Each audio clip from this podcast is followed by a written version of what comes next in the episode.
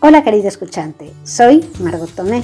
Estás en mimododevida.com, en el podcast en el que hablo de mi modo de vida saludable, un programa para aprender a adelgazar de forma sana y sin esfuerzo, de una manera diferente y sin contar calorías. En este canal te hablo de hábitos saludables, de cómo hacer ejercicio en casa sin esfuerzo y de hacer recetas fáciles para torpes, como yo. Aún así cocino cosas ricas y saludables.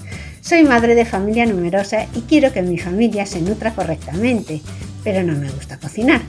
Por eso te contaré todos mis trucos para conseguir preparar menús para cada día sin perder el tiempo ni en la compra ni en la cocina.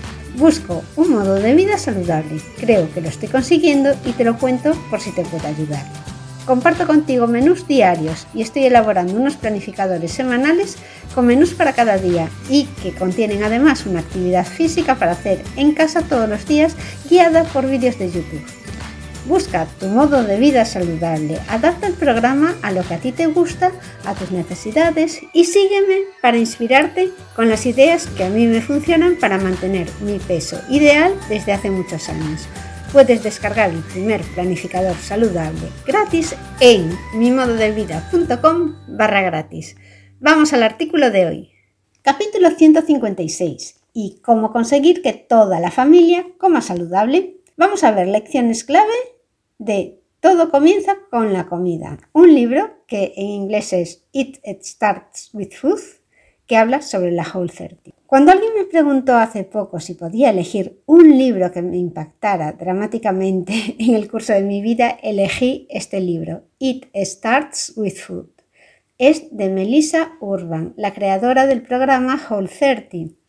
Cuando me hablaron de él, lo conseguí rápidamente por internet. La idea de lo que hablaba me, me, motivaba mucho. Lo conseguí por Amazon y lo devoré en un viaje a la playa con mi familia. La semana siguiente reflexioné para ver si sería capaz de hacer yo sola una Whole 30, que es un programa alimenticio que proponen en el, en el libro. Y quería ver si podría hacerla yo sola sin ayuda, solo con las instrucciones del libro. Busqué fecha en el calendario para empezar. Una vez finalizada mi Whole 30, son 30 días duros, ¿para qué mentir?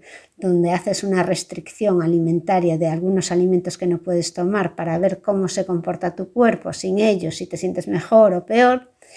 Y después cuando la acabé, tienes que hacer un proceso de adaptación. Pasado ese tiempo me di cuenta que comer saludable podría ser fácil para toda la familia y además estaba en mi mano y, que a partir de ese momento iba a poner todo el empeño en conseguir que mi familia comiese de forma saludable, que su nutrición se basase solo en comida real y natural, con procesados, pero con procesados buenos. Entonces, llegado a este punto, me preguntarás que cómo sabía yo qué procesados eran buenos. Realmente fue una tarea que había hecho lo de aprender cuáles eran los procesados buenos o malos a lo largo de mi vida, leyendo mucho sobre nutrición, pero también durante la Whole 30, porque aprendí qué era lo que realmente me hacía bien y lo que hacía mal a mi organismo, y me quedó muy claro que era lo que yo no debía comer. ¿Cómo adapto esta alimentación saludable a mi familia?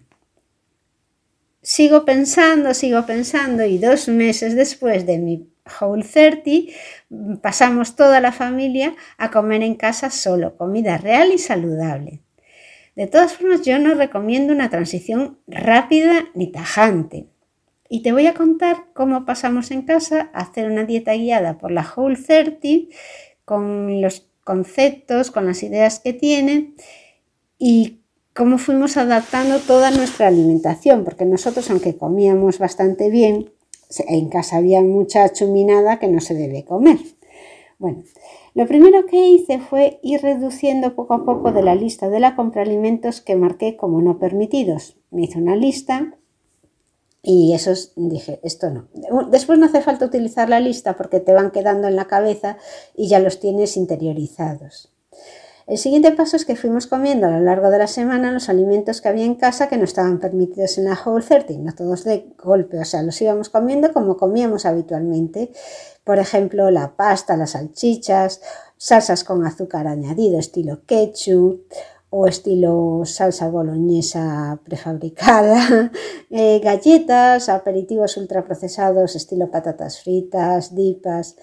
También retiré, y fuimos acabando los platos que había preparados, las pizzas, había panes diversos, pues como pan seco para sacar para hacer unas tostadas o también teníamos pan en el congelador.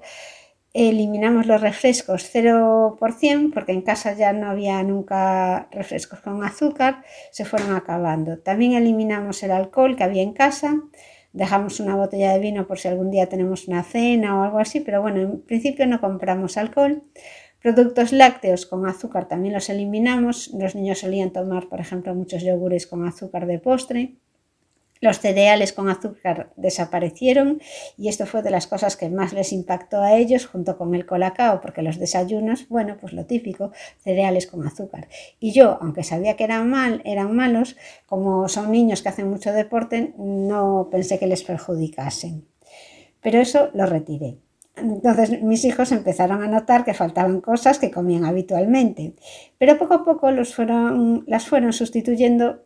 Estos alimentos procesados los sustituyen por otros más saludables, como pueden ser frutas, o aperitivos también saludables, como pueden ser aceitunas negras, aceitunas verdes, aceitunas rellenas, almendras, frutos secos. En general, eh, variamos los frutos secos también, jamón serrano, yogures naturales.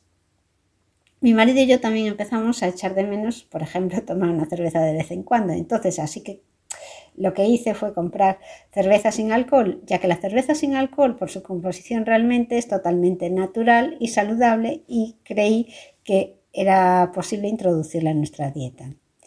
Aunque la Whole 30 no permite consumir lácteos, en casa nunca hemos notado que nos sentasen mal y como la Whole 30 dice que eh, adaptes tu alimentación a lo que tu organismo te dice que te sienta bien y que te sienta mal, nosotros en casa seguimos tomando lácteos. Restringí, eso sí, bastante el consumo de leche.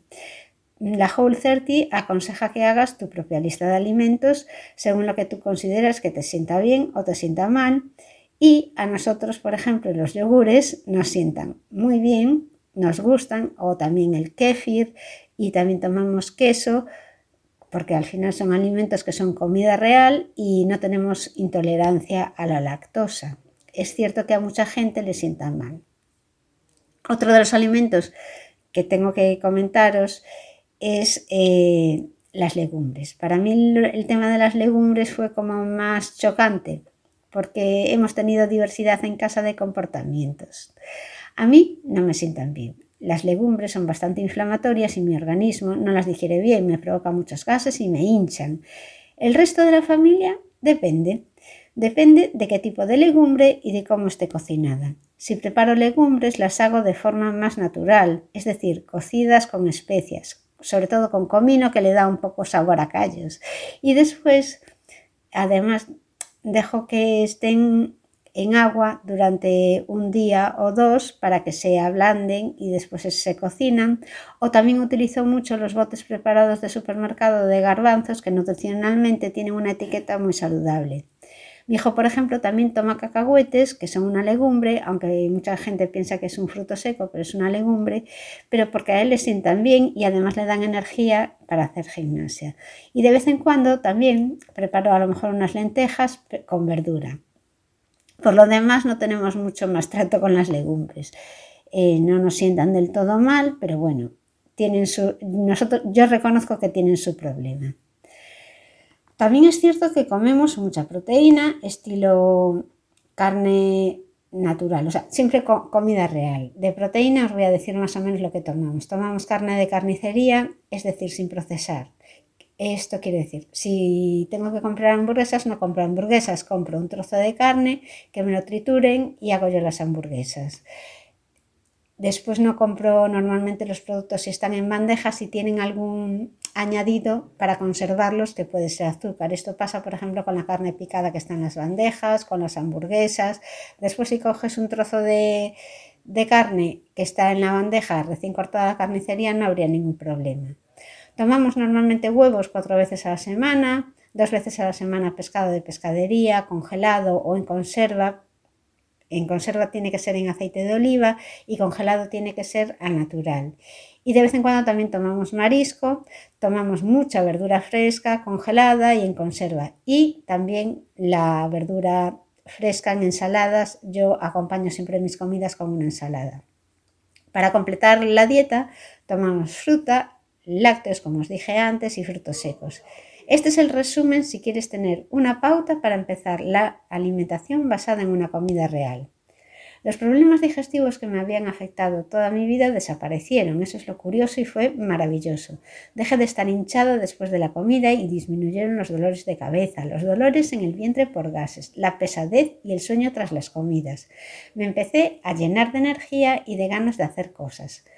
Perdimos peso toda la familia y el acné de mis hijos desapareció, bueno, casi del todo. Además, en mí brotó un espíritu emprendedor. Tenía que compartir esta experiencia y tenía claro que tenía que ser a través de un blog. Y justo tres meses después de mi Whole 30 empecé este blog mimododevida.com, que ya lleva unos cuantos años de vida. Si nunca has leído este libro de It Starts with Food, te lo recomiendo encarecidamente porque es una inmersión profunda en la ciencia de la nutrición y te va a enseñar qué alimentos podían estar causándote problemas. Puedes comprarlo en el enlace que te voy a dejar en las notas del programa y, en él vas a encontrar los alimentos que debes eliminar de tu dieta, los alimentos de los que necesitas obtener mm, nutrientes y que te van a ayudar y también te va a dar consejos de por qué debes tomar unas cosas y otras no. Eso es información y saber por qué haces las cosas es muy importante a la hora de aplicarlas porque tú así no tienes que andar con un manual. Si sabes el porqué de las cosas, vas a poder tomar tus propias decisiones. De todas formas, ya no tengo nada más que deciros sobre esto, pero me gustaría que si tenéis algo que preguntar, lo dejaseis en en un comentario o bien que me escribáis a mimododevida.com barra contactar. Soy Margot Tomé y estaré encantada si puedo ayudaros de responder las dudas que tengáis sobre este libro o sobre cómo hago yo para llevar una vida saludable. Hasta aquí el programa de hoy, con consejos para hacer una vida saludable en este entorno insaludable. Si tú, querido escuchante, tienes alguna idea que te funcione, puedes escribirme a mimododevida.com barra contactar o dejarlo en los comentarios del programa. Te aseguro que será muy bienvenida, siempre me gusta aprender. Si quieres saber más de cómo yo me las ingenio para comer sano y hacer ejercicio todos los días con poco tiempo disponible, te invito a que te suscribas ahora mismo al podcast y actives las notificaciones para no perderte los nuevos capítulos. Muchas gracias por haber llegado hasta aquí y nos vemos en el próximo capítulo.